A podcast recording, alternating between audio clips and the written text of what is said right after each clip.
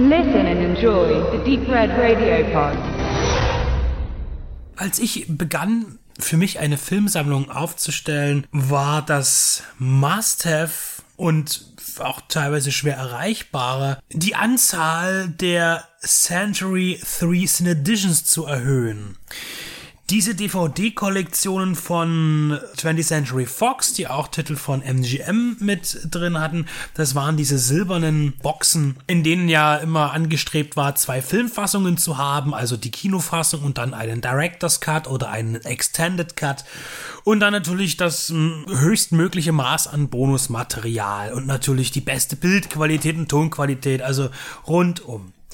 Und das waren natürlich meistens actionlastige Themen, da waren auch Horrorsachen dabei, Science Fiction. Dahin verlagerte man das Ganze, denn da war ja auch äh, der Sammler und der Käufer interessiert.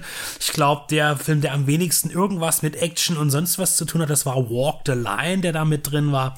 Ansonsten hatten wir ja Predator, Terminator, die Alien-Filme, Stirb langsam 4, Independence Day Alien vs. Predator 1 und 2 und, und, und in der Richtung. Und einen davon, den habe ich hier in Händen. Also ich habe es nie geschafft, die äh, äh voll zu kriegen, habe aber doch einige in meiner Sammlung und ich habe Windtalkers in meinen Händen.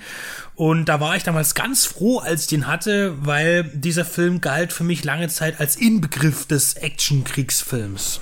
Und jetzt nehme ich mir vor, das Ganze nochmal mit etwas Abstand zu betrachten. Und da muss ich gleich als erstes sagen, wenn man so einen Film bespricht, dann wird man auch mal schnell zum Heuchler.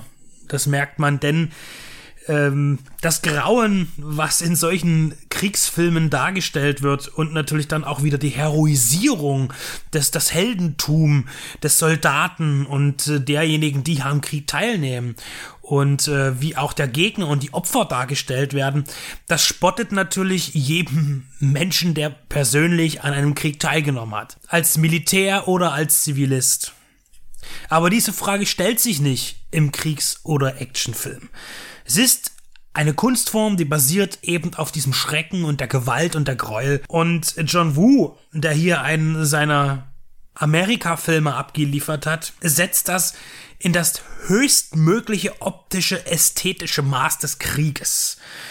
Gepaart mit emotional gängig, möglichst einfachen Formeln. Und da haben sich auch zwei gefunden. Amerikas Hollywood und John Woo als Chinese, geboren etwas außerhalb von Hongkong. Und hier haben beide dasselbe Feindbild. Der Japaner ist durch den Zweiten Weltkrieg natürlich äh, ein weiterer Gegner neben den Deutschen für den Amerikaner und für den Chinesen ja auch, denn die Japaner haben ja auch immer wieder mal versucht, das chinesische Festland einzunehmen. Und das paart sich hier in einer 115 Millionen Dollar Produktion von 2002, eine schier unfassbar große Produktion. Wie genau man das erleben kann, äh, erkläre ich dann noch im Bezug auf die Extras in der Century 3 Cine Edition.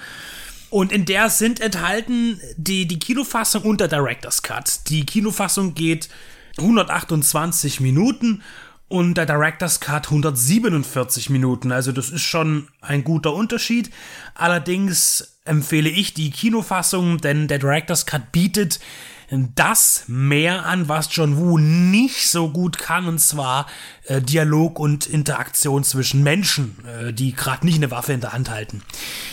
Das heißt, auf jeden Fall bietet für mich die Originalkinofassung das bessere Sehvergnügen. Ich reiße kurz die Geschichte an. Es geht darum, dass Joe, der Anders, ist Soldat, dargestellt von Nicolas Cage. Er ist Vollblutsoldat und er wird verletzt in einem Einsatz im Pazifikkrieg und äh, er hasst es da rumzuliegen oder zu sitzen im Lazarett. Er will wieder zurück in die Schlacht, auch wenn er hart getroffen wurde. Äh, durch ein bisschen Schummelei schafft er es dann auch wieder, äh, KV geschrieben zu werden, also kriegsverwendungsfähig und steigt wieder ein und bekommt einen Spezialauftrag. Nämlich wird ihm einem Navajo-Indianer zur Seite gestellt, den er schützen soll. Dieser Mann ist Funker und äh, gerade so für das Durchgeben von wichtigen Nachrichten werden ja Codes gebraucht, um das Ganze vor dem Gegner zu verschlüsseln, damit er nicht weiß, äh, was gerade kommuniziert wird. Und man hat sich damals gedacht, weil so viele Codes auch geknackt wurden, äh, nimmt man eine Sprache, die noch nirgendwo auf der Welt, nicht einmal in den USA selbst verschriftlicht wurde. Die also nirgendwo in einem Wörterbuch auftaucht. Und das war äh, die indianische Sprache der Navajo. Und hier hat man eben jene eingesetzt, um relativ schnell, ohne lange Übersetzungszeit, äh, Manöver starten zu können und zum Beispiel Abwurfzonen für Bomben durchzugeben an Flugzeuge oder an Schiffe. Und der Film zeigt eben, wie die beiden, also Nicolas Cage und der Navajo wird in dem Fall, das ist Ben Yasi, der wird gespielt von Adam Beach ein kanadischer Indianer, der im Reservat erstmal groß geworden ist, eine ganz tragische Gesch äh, äh, Biografie hat. Er hat sehr zeitig auf tragische Weise seine Eltern verloren. Ich meine, das ist an sich schon tragisch, aber hier besonders hart. Und ähm, er spielt einen Indianer. Das ist auch heute noch sein, äh, sein Anliegen, auch natürlich äh, der gesamten amerikanischen Bevölkerung amerikanische Kultur nahezubringen. In diesem Film versucht er es auch. Meine Einschätzung zu dem Thema kommt dann später noch, wie die Indianer, ähm, die Ureinwohner möchte ich ja sagen, Indianer ist ja eigentlich eher auch so ein Schimpfwort, glaube ich, weiß ich nicht. Die Ureinwohner Amerikas, Nordamerikas, hier wegkommen in dem Film. Ja, und so ziehen sie äh, in den Krieg, um eine Insel zu erobern, die heißt Saipan und die ist strategisch wichtig. Der Japaner ist da drauf und soll da weg, weil man braucht eben diese Insel ja als militärische Basis, um besser an den Japaner bekämpfen zu können auf seinem Festland. Und natürlich äh, gibt es Diskrepanzen. Nicolas Cage ist so ein harter Hund, der hat keinen Bock eigentlich irgendwie für jemanden den Babysitter zu spielen. Äh, und hat auch hier, äh, bekommt den harten Auftrag, eben diesen Code zu schützen und nicht den Menschen. Das heißt, durch die Blume gesagt, falls sie in eine Situation kommen, wo der, der Benyasi, der Navajo, von den Japanern entführt werden könnte, um dann verhört zu werden, um den Code zu knacken, soll er alle Mittel einsetzen, damit das nicht geschieht. Natürlich ist hier gesagt worden, offiziell, zu verständlich, bringen die ihn um, bevor er in feindliche Hände gerät. Solche Befehle soll es gegeben haben, natürlich nicht offiziell, denn es ist natürlich untersagt, einen Befehl zu geben, wo ein Soldat der gleichen Armee getötet wird. Ja, das ist so ein bisschen Mythologie für die einen und für die anderen ist es hinter vorgehaltener Hand tatsächlich so gewesen. Auf jeden Fall gab es diese, äh, dieses Funkkonzept mit, in, mit Ureinwohnern. Soweit steht es fest. Aber dieser Film ist, auch wenn das gerne in dem schmalen Booklet dieser Cine Edition bekannt gegeben wird, gut recherchiert alles, andere Quellen sagen natürlich, das ist Quatsch, da geht es schon bei Kleinigkeiten los. Es ist die falsche US-Flagge, sieht man zum Beispiel, da sind ein paar Sterne zu viel drauf für die Zeit, wo der Film handelt und so weiter. Und natürlich ist auch das Bild des Amerikaners selbstverständlich sehr positiv gezeichnet, auch gegenüber dem der japanischen Zivilbevölkerung, äh, was ja jetzt nicht unbedingt für uns im Nachhinein nachweisbar ist. Was auf jeden Fall äh, deutlich hier zu erkennen ist, und da sind wir wieder beim Feindbild, es ist ein reiner Feindbild-Blockbuster, absolut.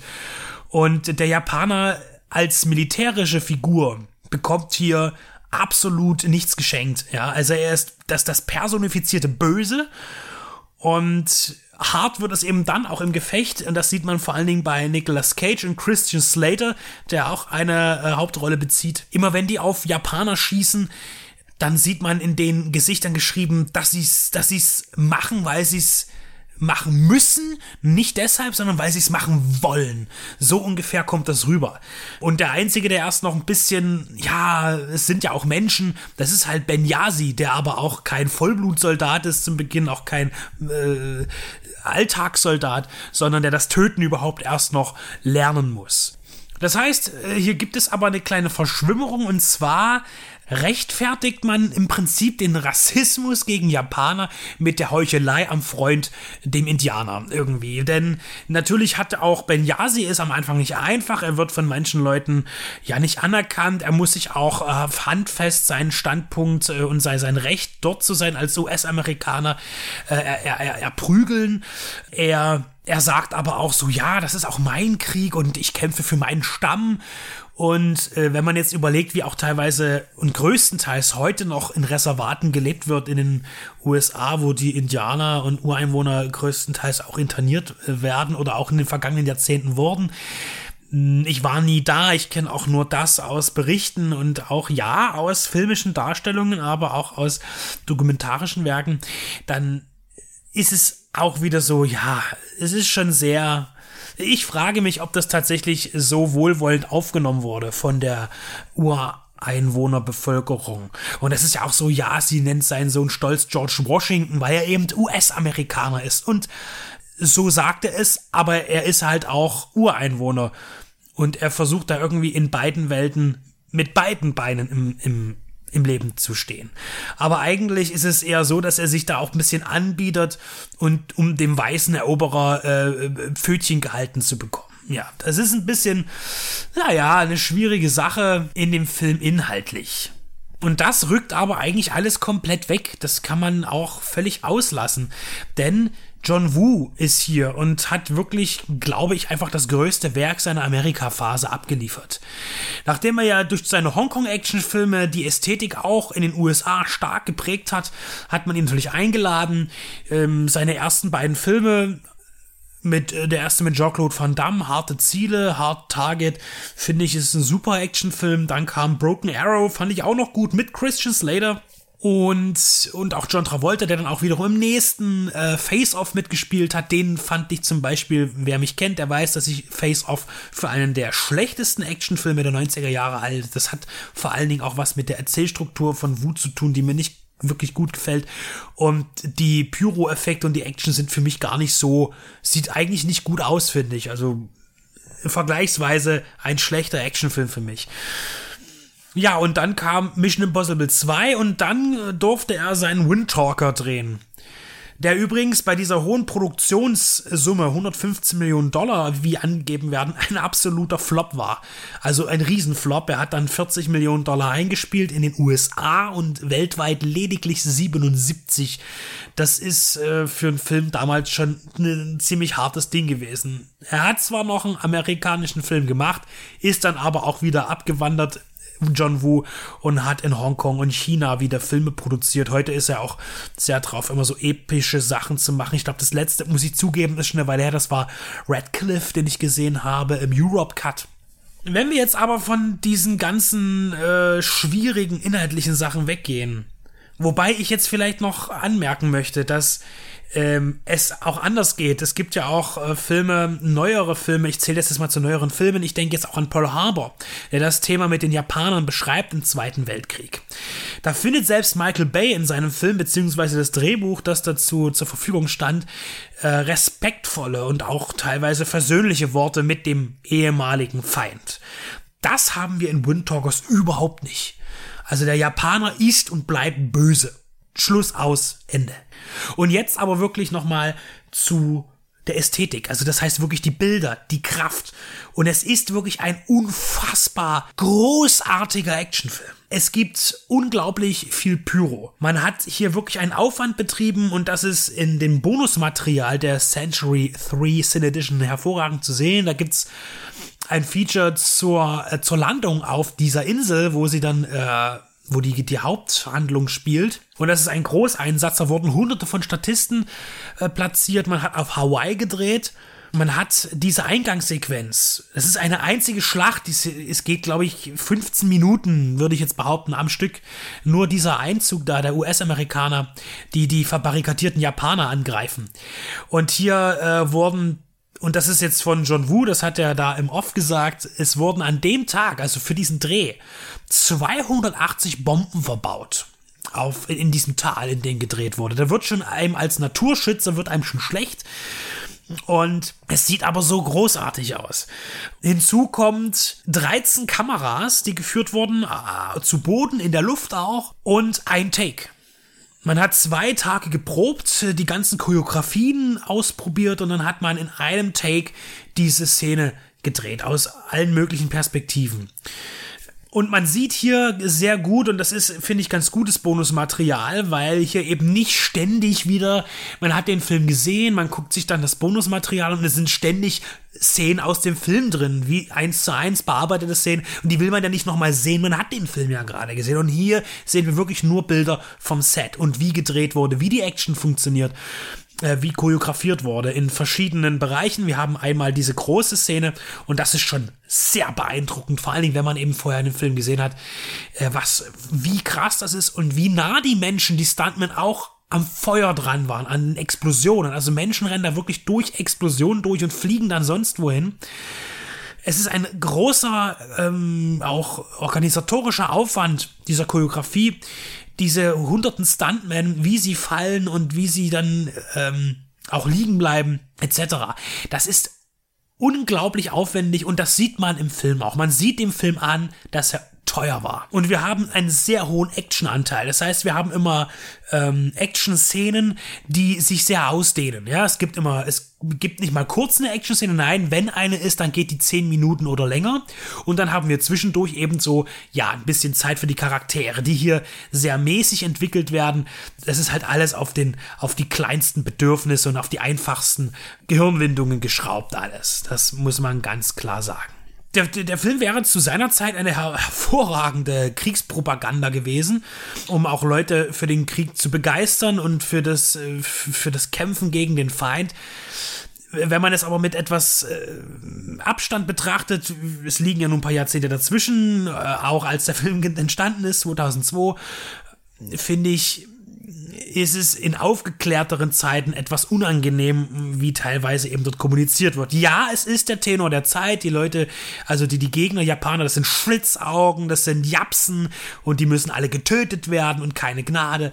Ähm, es war so, man, wenn man auf dem Schlachtfeld steht, ist das so. Und es ist die Frage, macht man es heute so, zeigt man es so unkommentiert und geht man davon aus, dass die Menschen das schon einordnen können, äh, dass das eben jetzt ein Film ist und dass es damals möglicherweise höchstwahrscheinlich so war, dass man es heute aber nicht mehr so bezeichnen sollte. Hier erkennen wir auch wirklich jedes Film, jedes Filmbild scheint perfekt geplant geworden zu sein. Und das macht den Film für mich ja sehenswert. Und wir kommen auch auf die Wu-Kosten. Das heißt, hier werden Menschen nicht einfach angeschossen, sie werden zerfetzt. Und äh, der Film ist auch in seiner Action dann sehr blutig. Es wird viel mit Bloodpacks gearbeitet, in Zeitlupen. Wunden platzen auf. Es wird das ein oder andere Körperteil wird verloren. Es gibt harte Typen zu sehen. Klar, der Typ am Flammenwerfer, der eine raucht und so.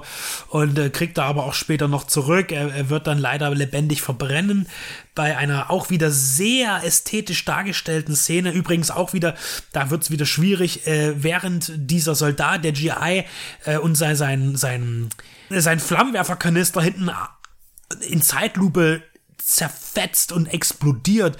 Natürlich rettet er in dem Moment auch ein japanisches Kind, auf das die japanischen Soldaten, die das Dorf angreifen, wo die US-Amerikaner gerade lagern, eben keine Rücksicht nehmen. Ja, also es gibt keine Gnade für den Japaner in diesem Film. Begleitet wird natürlich alles von hymnischen Trompeten, komponiert von James Horner, was das Ganze natürlich noch ein bisschen mehr auf den Patriotismus rauswirft. Ich denke, hier ähm, ist wesentlich dankbarer sind die beiden Filme von Clint Eastwood zu dieser Epoche äh, Letters from Iwo Jima und der äh, davor noch laufende Flags of Our Fathers. Ja, und so stehe ich nun hier mit einem Film, den ich toll finde, aber eigentlich inhaltlich verurteile. Der Kampf des Filmliebhabers. Mit dem Erwachsenwerden stolpert man, denke ich, immer öfter über solche paradoxen Geschichten. Aber ich weiß den Film heute für mich einzuordnen. Wind Talkers von 2002, ein Film von John Woo mit Nicolas Cage, Christian Slater, Adam Beach und Peter Stormer.